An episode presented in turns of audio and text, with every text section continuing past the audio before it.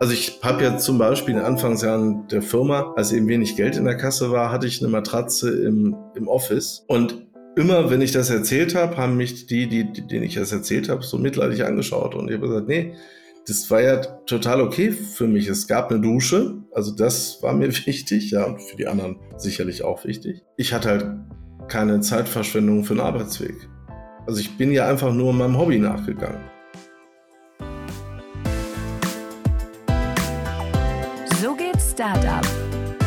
Mit Georg Räth. Hi, willkommen bei So geht Startup. Ich bin Georg Reth, Journalist bei Gründerszene und ich darf heute einen der erfolgreichsten deutschen Gründer vorstellen, von dem viele aber vermutlich noch nie gehört haben. Das ist Arndt von Wedemeyer. Er hat notebooksbilliger.de gegründet. Das kennt ihr vermutlich schon. Das ist einer der größten Online-Shops in Deutschland und macht dreistellige Millionenumsätze. Und Art ist dort inzwischen operativ raus, lebt auf Mallorca, verkauft und vermietet dort Immobilien und wir wollen heute über seinen Weg sprechen, warum er Dinge auch anders macht als andere Gründer und warum er anscheinend auch nicht gerne in der Öffentlichkeit steht. Hallo Arndt. Ja, grüß dich, Georg. Vielen Dank für die Einladung. Sehr gerne. Also dein Unternehmen notebooksbillige.de muss man, glaube ich, nicht mehr vorstellen. Ihr selbst, habe ich mal gesehen, habt gesagt, dass jeder zweite oder dritte Deutsche das kennt. Und ich habe tatsächlich heute auch mal meine Eltern direkt gefragt. Die kannten das nicht, ich schon, also kommt das ungefähr hin. Aber dich kennt man komischerweise nur, wenn man wirklich danach sucht. Warum ist das so? Ja gut, jetzt musst du die fragen, die nicht mit mir reden. Ne? Also ich habe jetzt, also ich, ich bin nicht per se öffentlichkeitsscheu aber ich dränge mich auch nicht in die Öffentlichkeit. Vielleicht ist das eher der Punkt. Dann ist natürlich die Frage, warum? Es gibt natürlich sehr, sehr viele Gründer, Manager, die das tun, weil das natürlich auch einen Einfluss auf das Unternehmen haben kann. Ich weiß nicht, ob der Einfluss aufs Unternehmen wirklich groß ist. Ich glaube, da geht es mehr um die persönliche Vermarktung in den meisten Fällen. Die verstehe ich beim angestellten Manager. Die verstehe ich beim Unternehmer nicht unbedingt, weil ich glaube, dass äh, die Netzwerkeffekte, die auch immer propagiert werden, weitaus niedriger in ihrem Nutzen sind, als es wäre, die Zeit produktiv mit echter Arbeit zu verbringen. Okay, aber sich selber quasi auch als Marke zu präsentieren, kann ja auch echte Arbeit sein. Total, absolut. Also es gibt ja auch einige wenige, die das wirklich gut machen und die dann auch, ich sag mal, in eine öffentliche Breitenwirkung reinkommen, die durchaus dann auch wieder dem Unternehmen nutzen können. Aber die Beispiele kannst du ja, glaube ich, an einer Hand abzählen meine, meistens spielt sich das ja in der Bubble ab, wo jeder sich so gegenseitig ein bisschen beweihräuchert.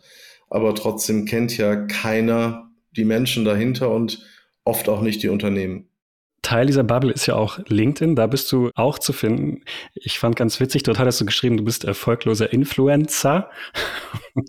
ich fand das so ein bisschen überraschend erfrischend. Ja, du gibst dich nicht als dieser so äh, glatt gebügelte, perfektionistische Gründer in der Öffentlichkeit zumindest. Ja, ähm, und ich wollte jetzt auch nicht unbedingt so ein Label draufdrücken, aber ich hatte so ein bisschen dieses Gefühl von so dieser antagonistischen Rolle, die du da so einnimmst.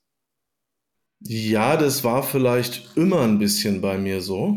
Also, das ging so bei Kleiderordnungen los, dass ich eigentlich immer ein bisschen Spaß dran hatte, da im Anzug aufzutauchen, wo alle im T-Shirt waren und andersrum. Was ja aber auf der anderen Seite nicht wirklich antagonistisch ist, sondern man könnte es eigentlich auch ehrlicherweise als ein bisschen eitel bezeichnen. Also, ich fand es einfach ehrlich gesagt auf LinkedIn total albern. Ich finde diese ganze Forbes 30 unter 70 und was auch immer was Leute dann über sich selber schreiben. Ich finde es immer ein bisschen schwierig, sich selber so hoch zu, hochlob zu hudeln. Von daher habe ich das einfach ein bisschen auf die Schippe genommen. Und ich hatte tatsächlich auch Leute, die mir geschrieben haben, also du bist total doof, Influencer schreibt man anders. Die haben den Witz nicht verstanden. Ja, das fand ich auch ganz lustig. So, also ich finde, eigentlich gehört in so ein Business-Profil rein, was man macht. Und das war's. Und ich weiß auch nicht, also ehrlicherweise, ich habe mir diese Listen nie angeguckt. Ich weiß nicht, was man dafür tun muss, damit man da reinkommt. Ich weiß nicht, welche Relevanz das wirklich hat, aber ich habe den Eindruck, es gibt so viele solcher Listen, dass es in eine gewisse Beliebigkeit auch ausgeufert ist. Und ob es dann für dieses eigene Profil wirklich so ein Heilsbringer ist, das da reinzuschreiben, bin ich mir gar nicht so sicher. Okay, das verstehe ich schon, aber ist das vielleicht noch so eine ich will jetzt nicht sagen, alte Denke, aber du bist ja schon relativ lange im Business. Gehört das nicht irgendwie einfach auch dazu, dass man mehr von sich präsentiert, als nur zu sagen, ich habe fünf Jahre da gearbeitet, ich habe diese und jene technische Kenntnisse? Nein, das kann also erstens natürlich jeder machen, wie ihm der Schnabel gewachsen ist. Also da wäre ich der Letzte, der anderen was vorschreibt. Ich kann nur sagen, dass ich es mit einem gewissen, ich will vermeiden, dass es irgendwie arrogant klingt, aber ich finde es eher amüsant, weil es so viele Dinge sind, die dann da stehen. Ich habe also Freude dran, mhm. mir das durchzulesen und denke dann immer, ich weiß jetzt auch nicht mehr. Ja, und äh, das klingt irgendwie nett, aber es, also ich meine, erfolgloser Influencer klingt ja auch nett. Ne? Also es ist so, und es hat auch keinen Informationswert. Und das war so das, wo ich etwas Spaß dran hatte, das zu persiflieren. Warum bist du denn überhaupt bei LinkedIn? Brauchst du das überhaupt noch als Business-Kontakt-Netzwerk-Tool? Nö. Also, keine Ahnung. Das ist, also ich poste da gern äh, meine Fotos und freue mich, wenn Leute das liken. Also da ist so, wenn man solche Dinge tut, ist man natürlich eitel und, und zieht Befriedigung daraus, dass andere sagen, Mensch, das ist cool. Aber business-wise, das fange ich auch schon mit Anglizismen an. Also äh, für die geschäftliche Tätigkeit, also ging für mich der Nutzen jetzt nie großartig drüber hinaus, dass es im Prinzip ein großes Adressbuch war dass wenn ich einfach gesagt habe, oh, ich muss noch mal nachgucken, wie, wie hieß der Geschäftsführer von XY, dann finde ich das da. Und durch, dafür finde ich es auch gut. Und man kann sich immer schnell eine Nachricht schreiben, aber Leute, die mir Nachrichten schreiben, werden wahrscheinlich auch festgestellt haben, dass auf LinkedIn ich sie sehr zäh beantworte, weil ich eben auch nicht täglich reingucke. Ja, du hast gerade, du hast gerade gesagt, dass du die äh, Anglizismen anscheinend auch blöd findest. Ich kann mir kaum vorstellen, dass du bei Notebooks billiger mit 100 Mitarbeitern es geschafft hast, die da irgendwie zu verbannen. Ich habe die nicht verbannt. Also bloß, weil ich etwas blöd finde, müssen andere das ja nicht blöd finden. Und äh, ehrlicherweise der Begriff Notebooks ist ja auch Englisch. Ne? Also deswegen wäre es jetzt ja auch äh, Quark. Ich finde nur, dass diese Phrasenhaftigkeit der Sprache die sich teilweise durch Anglizismen oder andere phrasenhafte Formulierungen eben manifestiert, die geht mir auf den Keks. Also mir fehlen einfach Inhalte und ich höre viel Text, aber wenig Inhalt oft. Und das ist, was ich schon probiert habe, in die Kultur auch reinzubringen und eben auch probiert habe zu sagen, wir treffen uns in kleinen Runden, wenn wir was zu besprechen haben. Und wenn wir was zu besprechen haben, dann müssen wir vorher überlegen, was eigentlich die Fragestellung ist. Und wir müssen danach wissen, was daraus geworden ist. Und dann hat entweder irgendjemand was zu tun oder es gibt eine neue Frage, die aber auch irgendjemand dann bearbeiten muss. Aber ich war auch gelegentlich mal in, in Beiräten oder bei irgendwelchen Geschichten dabei und da wird so wahnsinnig viel um nichts geredet. Ich will das jetzt nicht über einen Kamm scheren, vielleicht hatte ich auch einfach Pech dort, wo ich war. Aber ich war teilweise dann in Sitzungen, mal ein, zwei Stunden draußen, weil ich was anderes tun musste, kam wieder zurück und es war immer noch das gleiche Detail. Und da habe ich mir so gedacht, also ich verstehe den Sinn da nicht. Also es gibt ja auch nicht unbedingt, also wenn irgendjemand eine Entscheidung trifft, dann weiß ja kein Mensch wirklich, ob die richtig oder falsch ist. So, und da gibt es dann Leute, die haben vielleicht eine gute Trefferquote, anderen eine nicht so gute Trefferquote, aber auch das kann sich ändern. Wenn ich aber ewig damit warte, Entscheidungen zu treffen, erhöhe ich wahrscheinlich das Ausmaß der Richtigkeit der Entscheidung ein bisschen, weil ich vielleicht mehr Informationen sammle aber ich verliere vielleicht die geschäftliche Möglichkeit, die ich vorher hatte. Und ich bin eher ein Freund davon zu sagen, dann lass uns Entscheidungen treffen. Und wenn wir halt in zwei Wochen, vier Monaten oder was auch immer das Zeitfenster ist, dass wir uns überlegen, feststellen, das war Blödsinn, dann machen wir es halt andersrum. Und ich nehme an, das ist ein Erfolgsrezept deiner Unternehmen, was natürlich jetzt auch Zufall sein kann, aber. Ich glaube, das ist ein Erfolgsrezept vieler erfolgreicher Unternehmen. Ich glaube, dass es gibt halt keine absolute Sicherheit. Wir sind heute alle sehr sicherheitsfokussiert. Wir wollen nichts falsch machen. Äh, wir wollen nicht Wert vernichten. Und manchmal muss man natürlich Dinge riskieren oder muss Dinge bewusst anders machen. Und es liegt ja auch in der Natur der Sache, wenn ich mich mit Beratern umgebe, die natürlich Erfolgsrezepte im Portfolio haben, die ja schon oft funktioniert haben. Aber es kann ja sein, dass sich irgendwas geändert hat und dass es jetzt eine Opportunität gibt, wo es eben Sinn macht, es genau anders zu machen. Und ich glaube, da muss man manchmal auch den Mut haben, auf den Bauch zu hören oder auch auf den Bauch anderer zu hören. Also es ist ja eben wie gesagt, keine Einbahnstraße und es ist ja längst nicht so, dass der, der oben ist, immer die besten Ideen hat, sondern er ist eigentlich sehr, sehr gut beraten, wenn er sich mit Leuten umgibt, die gute Ideen haben. Müsste man dann quasi mehr auch die Mitarbeiter befragen? He heißt es das jetzt oder? Absolut. Also äh, es ist, finde ich, total logisch, dass jemand, der im Lager arbeitet und mit hellen Augen durch die Gegend geht, im Zweifel eher weiß, was an den Prozessen lahmt, als der Berater, der von außen kommt und einmal einen halben Tag durchgeht.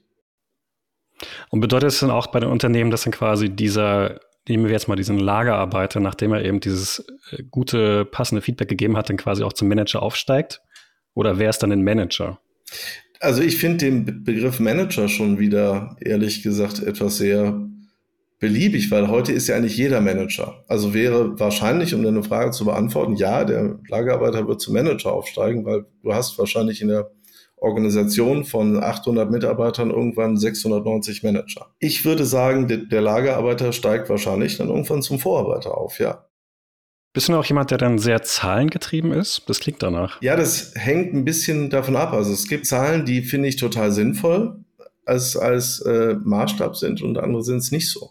Mein, mein, mein heutiger äh, CEO und, und damaliger CFO, als, als wir uns kennengelernt haben und wir das Gehalt verhandelt haben, haben wir gesprochen über eine Bonuszahlung, die eben an KPIs gebunden ist. Und dann, dann sagte er den, den sehr wahren Satz zu mir, ah, du stellst mich als CFO ein. Willst du mich wirklich auf den Gewinn bonifizieren? Weil das kann ich steuern. Das ist aber nicht unbedingt gut fürs Unternehmen. Und wir haben uns dann damals darauf geeinigt, was, wo im Konzern wahrscheinlich jeder aufschreien würde, dass wir einen Nasenbonus gemacht haben. In der, wie ich finde, eigentlich auch logischen und schlüssigen Entscheidung, dass wir uns einmal im Jahr zusammensetzen und ich ihm sage, okay, du kriegst 0 bis 100 Prozent dieses Bonus. Und mir ja auch bewusst ist, also abgesehen davon, dass ich ihn nicht betuppen will, dass wenn ich ihn aber unfair behandle oder er es so empfindet, wird er nicht bleiben. Du hattest übrigens noch eine, eine, andere spannende Aussage zu mal gegenüber OMR getätigt. Da ging es um das Thema Bewertung. Da wollten die, glaube ich, wissen, wie viel Notebooks billiger damals wert war. Da ging es, glaube ich, darum, sind die jetzt Unicorn oder nicht. Und du hattest so sinngerecht gesagt, die sei so diese Bewertung quasi als Kennzahl egal. Dir würde so diese äh, EBIT-Multiple-Bewertung in Anführungszeichen wichtiger sein, also die Relation vom operativen Gewinn zum Wert. Warum ist das so wichtig? Naja, also, ähm, also ein Unternehmen hat ja das Ziel, Gewinne zu erwirtschaften. Das haben wir vielleicht in den letzten zehn Jahren etwas aus den Augen verloren. Und wenn ich Kapital anlege, dann gehe ich eben in ein Unternehmen, gucke, wie ist das Risikoprofil und was kann ich erwirtschaften. Also wie verzinst sich letztlich mein Eigenkapital. Also die ganz klassische Denkweise. Und da kommt man dann sehr oft zur Erkenntnis, dass ein Faktor, ein, ein Branchenfaktor auf, den, den, äh, auf das EBITDA eine im Schnitt realistische Einschätzung widerspiegelt, zu der ein normaler, vernünftiger Investor ein Unternehmen kaufen würde. Also ich, ich bin eher ein Freund einer Ertragswertsrechnung. So. Es gibt natürlich den Verkehrswert, was im Prinzip der Wert ist, den ein fremder Dritter zahlen würde. Da sehen wir eine große Schere, die sich in den letzten, ja, auch ungefähr zehn Jahren aufgetan hat und die jetzt konservative Menschen wie ich als gigantische Blase bezeichnen und andere Menschen als fantastische äh, Opportunität. Ja. Kann man unterschiedliche Meinungen haben. Definitiv, aber eine Blase müsste ja platzen, damit es eine gewesen ist. Siehst du da diese Gefahr gerade? Ja. Woran machst du das fest? Naja, also im Prinzip funktionieren ja Risikoinvests häufig in einem ähm, Makrosystem, das eigentlich einem Schneeballmodell ähnelt. Das heißt, ich muss mich in einer Bubble befinden und in der Bubble gibt es immer einen, an den ich es weiterreichen kann. Und wenn ich es dann schaffe, dass am Ende irgendeiner außerhalb dieser Bubble das kauft, dann hat es wirklich funktioniert. Dann war es ein Erfolg. So ich glaube, dass außerhalb dieser Bubble im Moment die Menschen sehr, sehr vorsichtig geworden sind und dass dann irgendwann Unternehmen in ihren Verkaufsprozessen dazu kommen, dass sie feststellen, da gibt es jetzt keinen, der es haben will und wir brauchen aber Kapital. Und dann haben ja nur die bestehenden Investoren die Möglichkeit nachzuschießen oder das Ding fährt halt vor die Wand. Es könnte natürlich auch sein, dass äh, viele der Startups ja, ne, wir, wir, reden jetzt gerade von klassischen Startups, die durch VCs finanziert werden, die machen vielleicht zehn Jahre keinen Gewinn, aber das ist ja auch per Design. Ja, die investieren zum Beispiel mehr ins Marketing, wissen, in zehn Jahren mache ich damit vielleicht dann wirklich Gewinn und dann habe ich quasi auch einen realen Unternehmenswert. Ist das nicht dann auch real? Ja, das hängt einfach nur von der Bewertung ab finde ich. Ne? Also wenn die Bewertung in zehn Jahren realistisch ist und der Businessplan nachvollziehbar. Ich habe viele Businesspläne gesehen, in denen die Marketing-Spends dann prozentual runtergingen mit der Umsatzgröße. Und ich habe in der Praxis nie Unternehmen gesehen, wo das funktioniert hat. Im Gegenteil ist es ja in der Regel so, dass wenn ich da mehr Leute erreichen will, muss ich irgendwann überproportional mehr dafür bezahlen. Und das ist einfach die Frage, wie realistisch sind solche Pläne gestrickt? Oder möchte ich sie einfach glauben, weil es zu meinem Geschäftsmodell eben gehört, solche Dinge glauben zu müssen?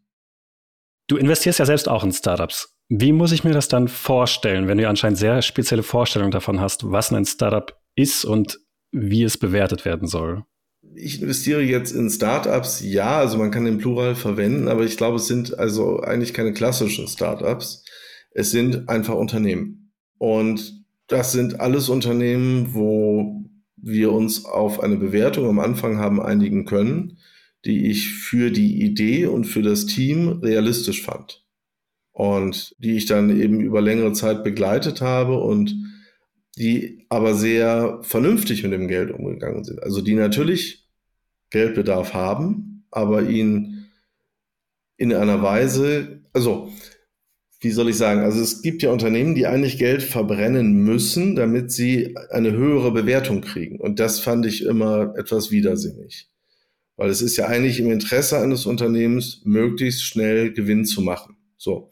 Es ist völlig klar, dass es auch Szenarien gibt, wo man sagt, da muss man jetzt erstmal fünf oder sechs Jahre reinbuttern, bis irgendwas rauskommen kann.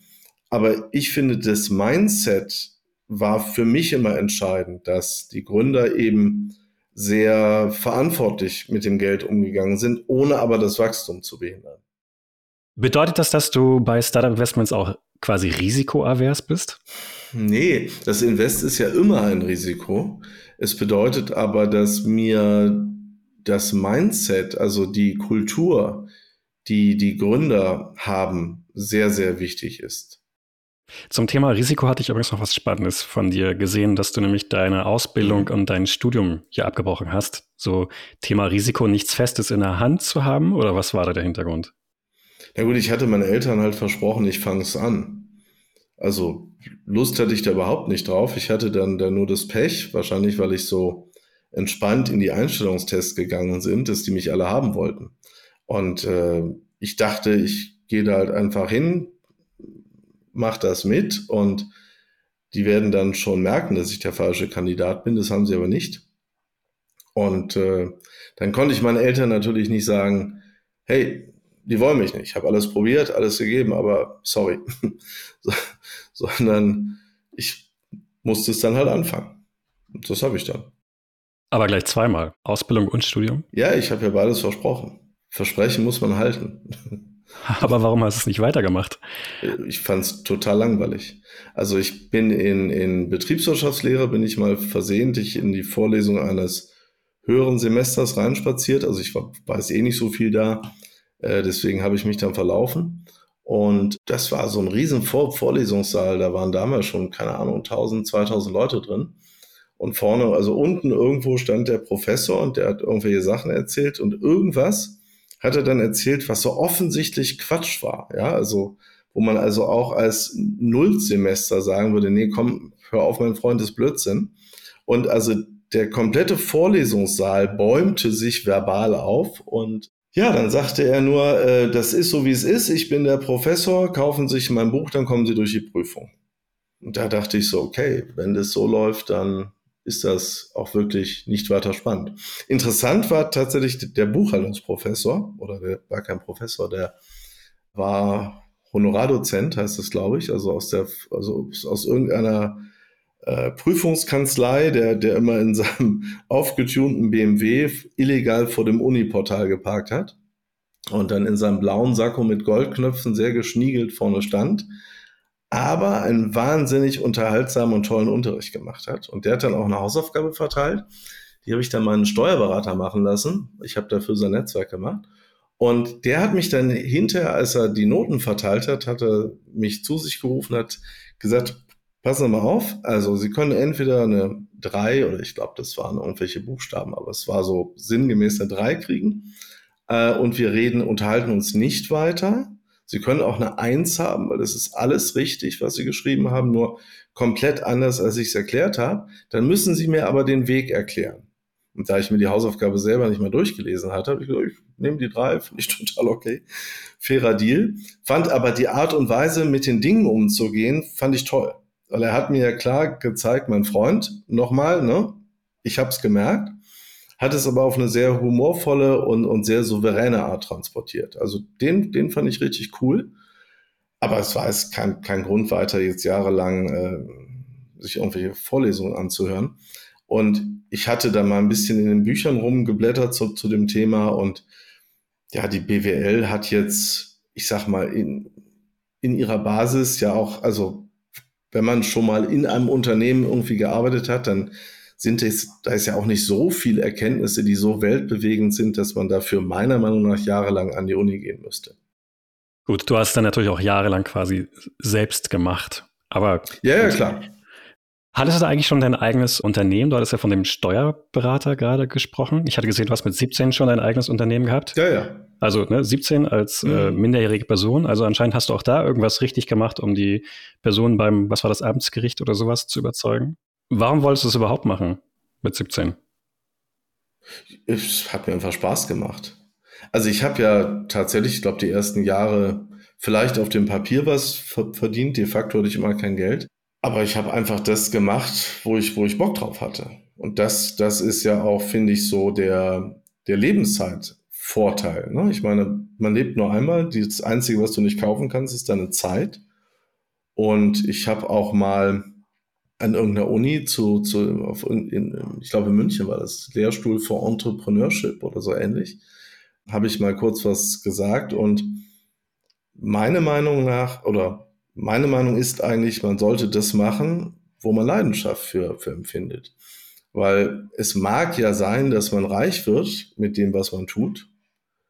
Aber die Wahrscheinlichkeit ist jetzt eh nicht so super hoch und reich sein ist ja auch nicht alles im Leben. Und viel cooler ist es eigentlich, wenn man seine Zeit mit dem verbringt, was man gerne macht. Und ich glaube, dann ist auch die Wahrscheinlichkeit, dass irgendwas draus wird, vielleicht höher. Wann hattest du das erste Mal mit notebooksbilliger.de so viel Geld auf dem Konto, dass du gedacht hattest, okay, das reicht mir jetzt eigentlich vom Geld, jetzt mache ich es quasi nur noch des Spaßes wegen, weil ich Bock drauf habe? Das kann ich überhaupt nicht sagen. Also für mich war eher der Moment entscheidend, als überhaupt mal ein Plus auf dem Konto war, weil ich dann wusste, jetzt kann mich kein externer Einfluss mehr so schnell in Probleme bringen, wie ich das jetzt zweimal hatte mit Versicherungen und Banken. Und dann war mir das eigentlich immer, immer fast egaler. Also ich habe dann eher so, wenn ich, also ich habe, irgendwann habe ich mal mein erstes kleines Haus gekauft und da habe ich dann geguckt, was ich auf dem Konto habe, weil das wollte ich nicht finanzieren müssen. Und es ging. Ist es ernst gemeint? Du wirst doch bestimmt vorher schon, bevor du das erste Haus gekauft hast, was ja jetzt nicht wenig Geld vermutlich war, schon mal gewusst haben, dass du viel Geld auf dem Konto hast, oder? Ja, was ist viel Geld? Also ähm, du musst ja auch Ware kaufen. Ne? Also, also ich war immer so eher der Unternehmer, der gerne das Geld in der Firma gelassen hat. Sehr, sehr lange, einfach um die Flexibilität zu haben, sich schnell das Lager vollpumpen zu können, wenn es Sinn macht. Also deswegen ist es so, also ist es schon eine Einschränkung, sich damals ein Haus gekauft zu haben, ne? dass man schon, schon, schon überlegt, okay, also was habe ich denn privat wirklich auf dem Konto und will ich mir mehr privat ausschütten, weil dann ist es nicht mehr in der Firma und wenn ich es wieder zurückbringen will, ist es halt im Zweifel teuer oder umständlich. Ja. Irgendwann hattest du dann trotzdem genug Geld auf dem Konto und hättest wahrscheinlich nicht mehr arbeiten müssen.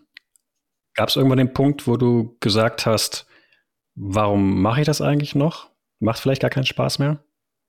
Ja, es gab den Punkt, dass ich irgendwann dachte, so, also ich mache den Job jetzt zu, zu wenig mit Leidenschaft mehr und mache es zu wenig aus Passion. Und dann wirst du halt, finde ich, auch schlechter. Also ich würde auch klar sagen, dass, äh, dass der jetzige CEO das klar besser macht, als ich es mindestens am Ende gemacht habe. Du bist ja 2017 raus, war das der Zeitpunkt? Zumindest als CEO?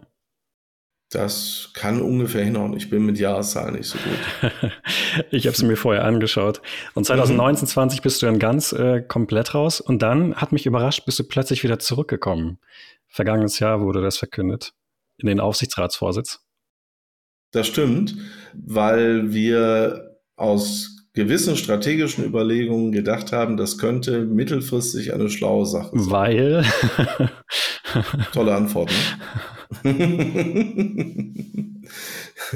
da, da darf ich nicht zu okay, sagen. Schade. Aber was ich gesehen hatte, du warst ja unter anderem bei Medimax, war das, glaube ich, bei einem Deal mit beteiligt.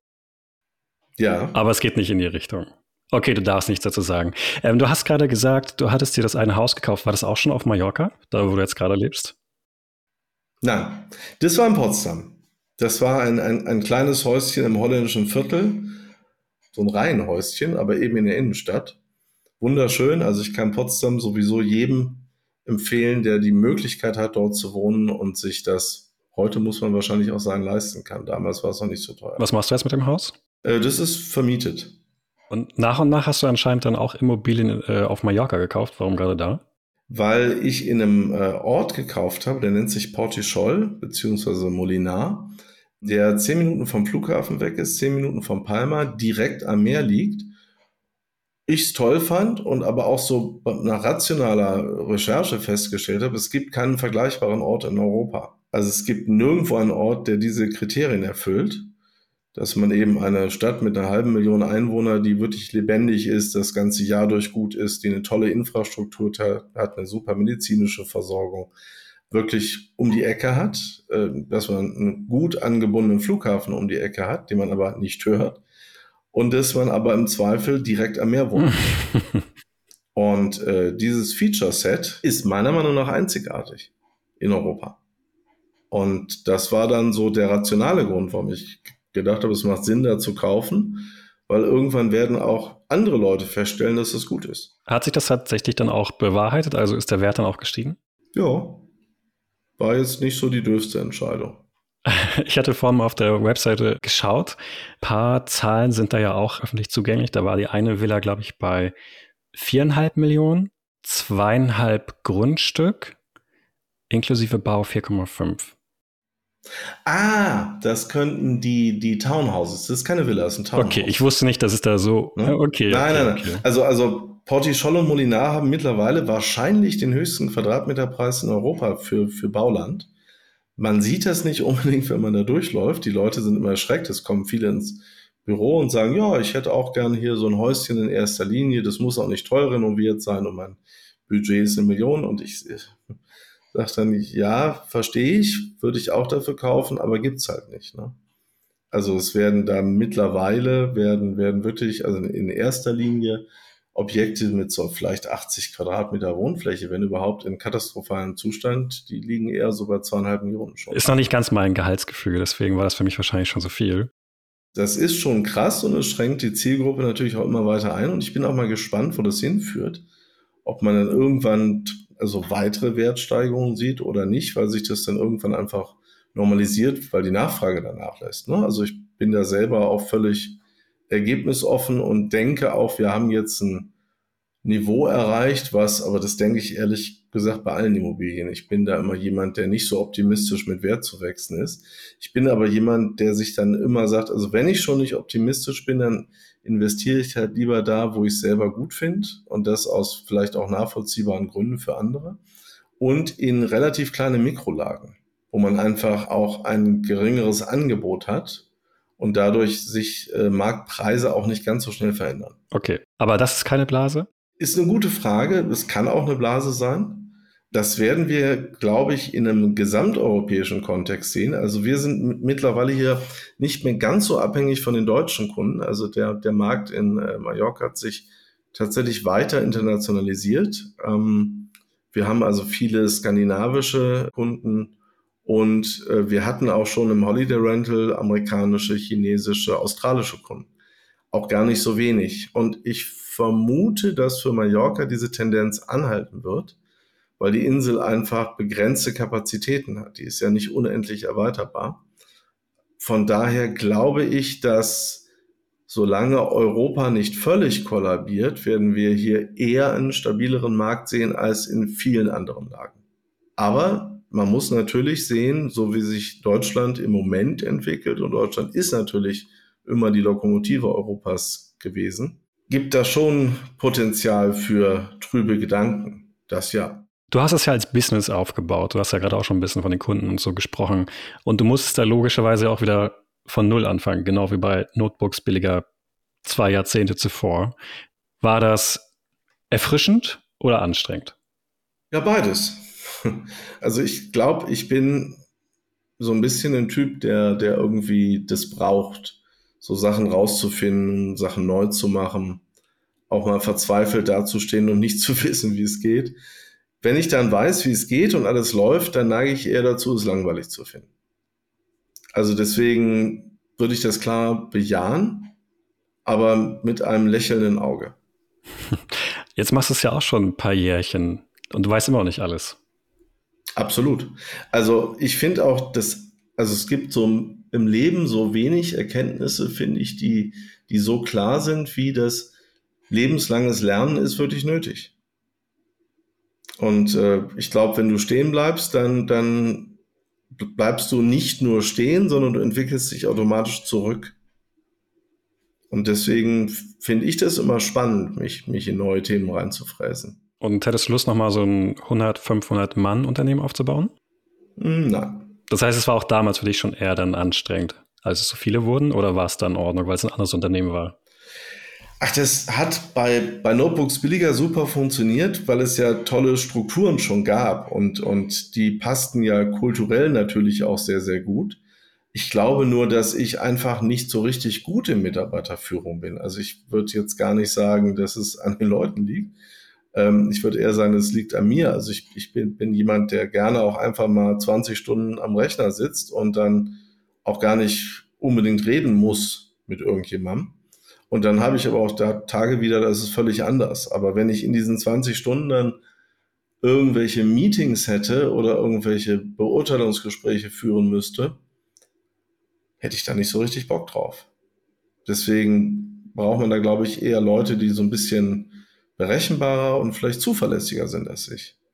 Also ich bin dann schon jemand, ehrlicherweise, der sagt dann auch so einen Termin mal ab, wenn er gerade ähm, in was vertieft ist. Aber könntest du vorstellen, ich will jetzt nicht das Wort, das, das böse Wort Frührente in den Mund nehmen, aber mal was mm. ganz anderes zu machen, quasi nur Privatperson zu sein, auch wenn du jetzt vielleicht sagst, das macht dir Spaß, das gehört irgendwie zu deinem Leben dazu, aber es gibt ja noch andere Sachen, außer Unternehmen zu führen und zu bauen. Ja, aber das ist so, also ich, ich bin leider so, so ein bisschen bekloppt, glaube ich. Also ich kann mir überhaupt nicht, also ich wüsste jetzt nicht so richtig, was ist nur privat. Ne? Also ich könnte dann, äh, ich weiß, also ich wüsste nicht, was, was man dann so darunter verstehen sollte. Also zum Beispiel habe ich ja seit ungefähr einem Jahr das, das Hobby Fotografie. Das betreibe ich dann aber auch sehr exzessiv. Also ich bin da einfach vielleicht ein, ein suchtanfälliger Mensch für Dinge, die ich, die ich gerne mag. Und ich, ich empfinde das auch nicht als schlecht für mich. Also ich habe ja zum Beispiel in den Anfangsjahren der Firma, als eben wenig Geld in der Kasse war, hatte ich eine Matratze im, im Office. Und immer, wenn ich das erzählt habe, haben mich die, die, denen ich das erzählt habe, so mitleidig angeschaut. Und ich habe gesagt, nee, das war ja total okay für mich. Es gab eine Dusche, also das war mir wichtig, ja, und für die anderen sicherlich auch wichtig. Und ich hatte halt keine Zeitverschwendung für einen Arbeitsweg. Also ich bin ja einfach nur meinem Hobby nachgegangen. Und ich habe dann halt irgendwann natürlich mir eine Wohnung genommen und dann noch ein Haus gekauft und noch ein Haus gekauft. Klar, das entwickelt sich und irgendwann will man auch nicht mehr auf der Matratze in der Firma liegen ist dann ja auch blöd, wenn man verschläft und ungefähr alle schon da sind. Ist dir das passiert? Äh, klar, ja, natürlich. Aber das war eben, eben, eben, eben damals natürlich auch ein kleines Team und es war sehr, sehr, sehr familiär einfach. Also wir haben auch einfach viel Freizeit zusammen verbracht und, und waren sehr nah miteinander. Und ähm, das ist dann natürlich irgendwann, wenn man dann älter wird, vielleicht eine Familie hat, gründet oder wie auch immer, verändern sich dann natürlich Prioritäten. Es ist wahrscheinlich schwierig, der geliebten Göttergattin zu erklären, dass man aber in der Firma schläft. Also ist ja auch nicht das, was man dann will. Ja, aber in eben dieser Priorität Anfangsphase war das völlig, völlig okay. Und eben nichts, was sie als Opfer empfunden hat. ich glaube, es müssen auch gar nicht immer Opfer sein, aber ich glaube, so ein gewisses Grundstress, so ein Grundstresspegel hat man ja trotzdem in dem Unternehmen, selbst wenn es Spaß macht. Ja? Das ist ja auch nicht unbedingt gut für den, für den Körper. Denkt man da vielleicht mal, okay, ich sollte da vielleicht wenigstens ein bisschen mehr auf Sparflamme das machen? Also ich finde, das Stressempfinden ist ja sehr subjektiv. Also ich höre ja Menschen mir sagen, ich muss jetzt mal chillen gehen. Und ich frage mich dann oft, wovon eigentlich? Und ich glaube, das ist auch ein Training oder vielleicht auch eine Sucht. Und also ich empfinde eigentlich bei dem, was ich tue, selten Stress. Also es gab stressige Situationen, wie eben mit dem Rücken an der Wand zu stehen und kein Geld mehr zu haben. Ja, das war stressig. Aber ansonsten finde ich Aktivität per se erstmal nicht stressig, sondern einfach befriedigend. Danke, dass du heute da warst. Danke für das Gespräch. Hat mir Spaß gemacht. Vielen Dank dir. Mach's gut, Georg. Und danke auch an die Zuhörer. Nächste Woche geht's wieder weiter mit einer neuen Folge von So geht's Startup.